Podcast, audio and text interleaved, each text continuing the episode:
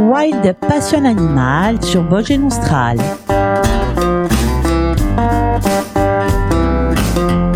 Wild Passion Animal, c'est tous les mercredis à 14h15 sur Voce Nostral. Au fil des émissions, nous apprendrons à mieux connaître la faune sauvage de Corse. Aujourd'hui, nous partirons à la rencontre du renard roux. Le renard roux, ou renard vulgaire, vit dans tous les habitats de son aire de dispersion très vaste qui englobe presque toute l'Europe.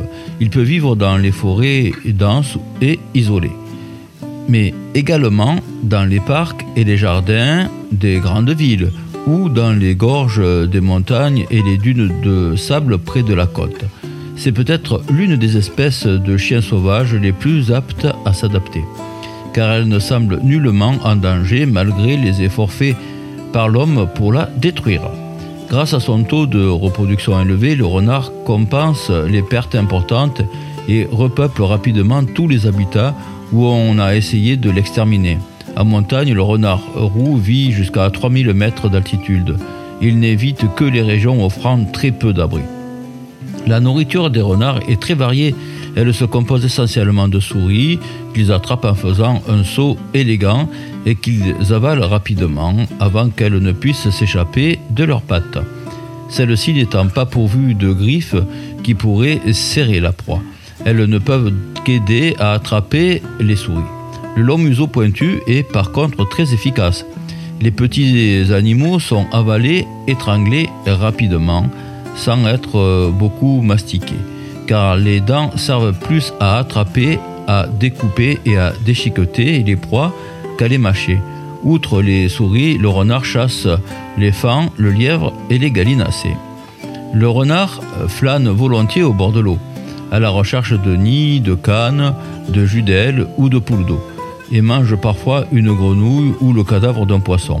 Le renard frugal aime également les vers de terre, les larves de hannetons, les larves d'autres insectes, les sauterelles et les hannetons. Les plantes occupent parfois une place importante dans sa nourriture, par exemple à la saison des myrtilles, si bien que l'excrément du renard est alors bleu foncé. De par la forme de son corps, le renard roux, également appelé renard vulgaire, ne peut guère être confondu avec une autre espèce vivant en Europe, les renards ressemblent à des chiens sauvages dotés de courtes pattes qui, de par la forme de leur corps, amènent au chat. Les renards roux ou vulgaires d'Europe ont un pelage caractéristique rouge renard. Celui des sous-espèces d'Amérique du Nord est plutôt rougeâtre jaune. Les doigts de pied des pattes avant et arrière paraissent beautés, étant recouverts d'un pelage foncé. L'extrémité du museau est relativement pointue par rapport à la large tête et donne au renard avec euh, les oreilles triangulaires son aspect caractéristique. L'extrémité de la longue queue touffue peut être foncée ou claire. Certains renards portent sur le pelage roux une croix brun-noir. Le renard roux, qui est actif surtout au crépuscule et pendant la nuit, vit en solitaire, sauf pendant la période d'accouplement ce n'est que lorsque la densité des renards est très forte qu'ils établissent parfois des contacts très étroits les uns avec les autres, si bien que le renard voisin se connaissent et se reconnaissent parfaitement. Les renards roux occupent généralement des terriers appartenant souvent à des blaireaux avec lesquels ils cohabitent pendant un certain temps quand les réseaux de galeries et de terriers souterrains sont suffisamment grands. Lorsque le renard ne trouve pas de terrier de blaireau, il creuse sa propre tanière qui, outre la galerie principale, comporte des galeries spéciales permettant d'entrer et de sortir rapidement. La tanière est généralement installée dans des endroits ensoleillés. C'est le centre du territoire dont la superficie peut varier entre 5 à 50 km suivant le type de paysage, la quantité de nourriture disponible et la densité de renards. Les renards peuvent courir vite pendant longtemps, ils chassent généralement seuls. Diana Dilalbe dans Wild avec le titre Amerindiano. Diana Dilalbe.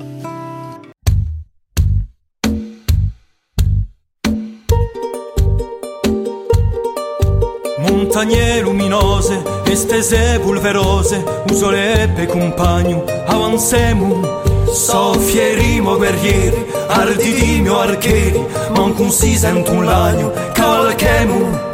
I lugor di me è sempre lo senza timore sano, parla con i dei, un spirito maior, ma io mi sta lontano e mi parla, piano piano.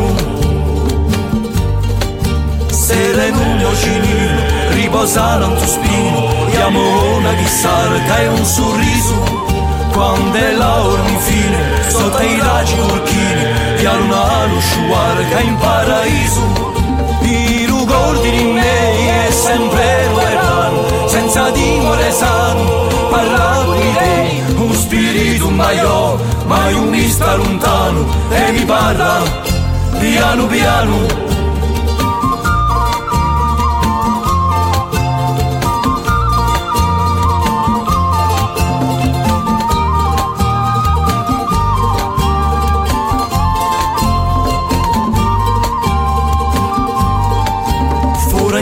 Intorno alle fiamme s'adunisce null'anno in un canto urlando sino alle stelle dalle ocche sfiatate dai vecchi cascate si sentono leggende ritornelle i ricordi di me è sempre l'uerano senza dimore sanno parlato di te un spirito maiò mai un vista lontano e mi parla piano piano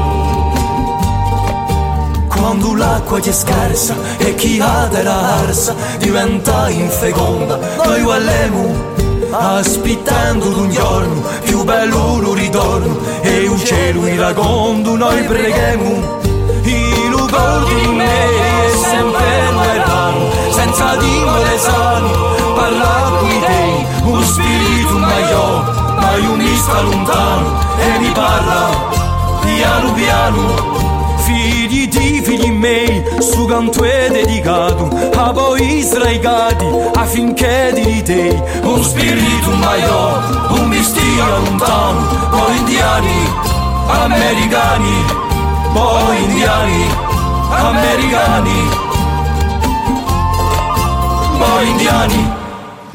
les mâles et les femelles sont habituellement monogames, ils n'ont qu'un seul partenaire. Il arrive souvent qu'une même femelle soit courtisée par deux mâles ou plus. Et l'on a déjà relevé une tanière où trois adultes s'occupaient d'une même portée de renardeau. Le domaine du renard et de sa famille s'étend sur 4 à 8 km. La saison des amours s'échelonne de la fin décembre dans les régions plus chaudes à la mi-mars.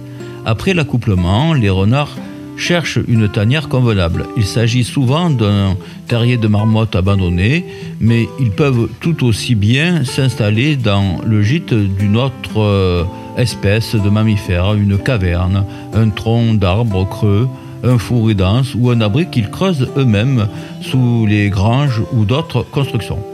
Les petites buttes dans les champs, les berges des cours d'eau, les haies de bordure et des clôtures, ainsi que la lisière des forêts sont leurs lieux de prédilection. Ils tapissent les tanières creusées dans la terre avec des matières sèches, comme de l'herbe et des feuilles, pour protéger les nouveau-nés de l'humidité et du froid. Les tanières ont parfois plusieurs issues pour faciliter la fuite en cas de danger. Souvent orientées face au sud et offrant une bonne visibilité à partir de l'entrée principale, elles sont généralement aménagées dans un sol sec et sablonneux. Dans la mesure où les tanières restent en bon état, les renards peuvent les utiliser pendant de bons nombres d'années. Un même couple peut disposer d'autres tanières dans le voisinage. Il arrive parfois que les renards transportent leur portée dans une autre euh, retraite pour fuir un danger ou sans raison apparente. La mise bas a lieu de mars à mai. La portée compte d'un à dix renardeaux, la moyenne étant de 5 en fait. Les petits sont aveugles à la naissance et n'ouvrent leurs yeux qu'à la deuxième semaine. Les parents sont euh, patients et pleins de sollicitude envers les petits et jouent avec eux de temps en temps. La mère en prend le plus euh, grand soin jusqu'à ce que leurs yeux soient ouverts période durant laquelle elle empêche habituellement le père d'entrer dans la tanière, bien qu'il chasse pour la famille bien sûr. Une fois que les renardeaux ont les yeux ouverts et commencent à faire leurs premiers pas, le père garde les petits quand la mère part chasser. À l'âge d'un mois, les renardeaux sont sevrés. Ils délaissent le lait maternel pour d'autres aliments et commencent à jouer aux alentours de la tanière. À cette époque, les deux parents recommencent à chasser pour eux-mêmes et apportent du petit gibier avec lequel les renardos s'amusent. Par le jeu, les petits se familiarisent avec euh, l'odeur du gibier et apprennent comment le manger. Durant deux bons mois, les adultes les nourrissent à la tanière et leur montrent comment chasser en traquant des souris ou des mulots dans les hautes herbes. Les petits s'exercent sous la surveillance des parents. Vers l'âge de trois mois, ils sont habituellement capables de se nourrir seuls et quittent la tanière chacun de leur côté. De l'automne jusqu'en mars, les renards se terrent dans des fourrés et des broussailles denses, même pendant les jours les plus rigoureux de l'hiver. Les jeunes renards qui survivent à leur premier hiver et qui se sont trouvés un territoire peuvent s'accoupler au printemps. Les couples peuvent se séparer durant l'hiver, particulièrement quand le gibier se fait rare, mais ils se retrouvent pour s'accoupler et élever leurs petits. Le renard roux est-il en voie de disparition? Les plus grandes menaces qui pèsent sur la population de renard roux sont la perte et la fragmentation de l'habitat, l'exploitation et la chasse. Aujourd'hui, la perte et la dégradation de l'habitat constituent un problème important pour les populations de renards roux. Cependant, l'espèce est résistante. Et grâce à un régime alimentaire si varié, elle a pu s'adapter et prospérer dans les zones agricoles et urbaines. Les renards roux sauvages vivent en moyenne 3 ans. Les renards roux en captivité peuvent vivre jusqu'à 12 ans, mais ils ne se plaisent généralement pas dans les eaux en raison de leur nature solitaire et timide. Il est important de prendre en considération que le renard roux est une espèce présente naturellement sur notre territoire et qu'elle ne relève en rien d'une espèce invasive. Il est donc très difficile de comprendre la justification d'un tel statut de nuisible pour une espèce qui ne fait que jouer son rôle. Suivant cette logique, euh, les CDCFS pourraient tout aussi bien décider de limiter les populations de chevreuils parce qu'ils mangent, mais ce ne serait pas sérieux. Le renard roux a cependant un impact sur des espèces en grande difficulté telles que le grand hamster d'Alsace, le rat déjeuner ou encore le busard cendré. Cette pression de prédation sur ces espèces reste néanmoins à observer à la loupe. Si on ne prend que l'exemple du busard cendré, il s'avère que depuis 2008, sur 9472 reproductions constatées de l'espèce, donc 59 cas seulement font état de prédation par le renard. Les gestionnaires du programme de conservation d'espèces s'accordent à dire que la protection des milieux reste largement plus efficace qu'une limitation de la prédation. Sur ce dernier point, un parallèle intéressant peut également être fait entre la prédation par le renard roux sur le petit gibier et son réel impact. Une étude allemande sur le sujet résume les choses ainsi. Notre étude montre que la réhabilitation des habitats serait bien plus efficace pour restaurer les populations que le contrôle des populations de renards en raison des interactions mineures entre renards et proies. En ce qui concerne le relâcher annuel de centaines de milliers de faisans, euh, de colchides par exemple, mis en œuvre par le monde de la chasse et ce à des fins uniquement synégétiques, il est certain que le renard roux les met à mal, au même titre que les animaux issus des élevages de grands hamsters d'Alsace qui ne sont pas habitués à la vie sauvage. Il existe cependant de nombreuses techniques pouvant apprendre à l'animal, quel qu'il soit d'ailleurs, à être plus à même de survivre à la dent du prédateur ou à la concurrence alimentaire.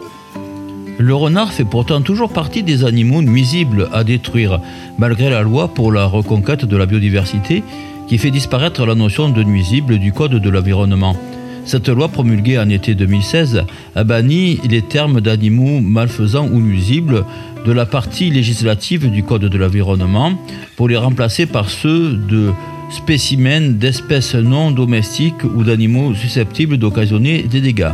Une évolution euh, débattu lors du colloque des 31 janvier et 1er février 2017 à Paris. Rien n'est simple. Euh, le nuisible d'un jour peut devenir l'utile du lendemain. Avant l'invention des treillis, grillages et du béton, euh, les volailles circulant autour des fermes étaient visées par le goupil opportuniste et autres prédateurs. Aujourd'hui, il est devenu utile à l'écosystème, l'édifice naturel. Il faut savoir que les nuisibles n'existent pas en Espagne, Et au Costa Rica, tous les animaux sauvages sont protégés. En France, nous avons encore beaucoup de progrès à accomplir dans ce domaine. Un jour viendra où le qualificatif de nuisible sera obsolète. Il nous faut œuvrer pour la reconquête de la biodiversité dont le renard roux fait partie intégrante. Donc en conclusion, le renard roux n'est pas vraiment considéré comme une espèce en danger. Cependant, l'humain ne devrait pas mal le traiter en le chassant pour le plaisir ou bien sa fourrure. Il est temps pour moi de vous quitter. Je vous laisse en compagnie de Nathalie et des programmes de l'après-midi. On se donne rendez-vous mercredi à 14h15, juste après le journal. Nous partirons à la rencontre d'un petit animal qui vient souvent dans nos jardins et qui est le hérisson. Bon après-midi. Wild Passion Animal sur Bogé Nostral.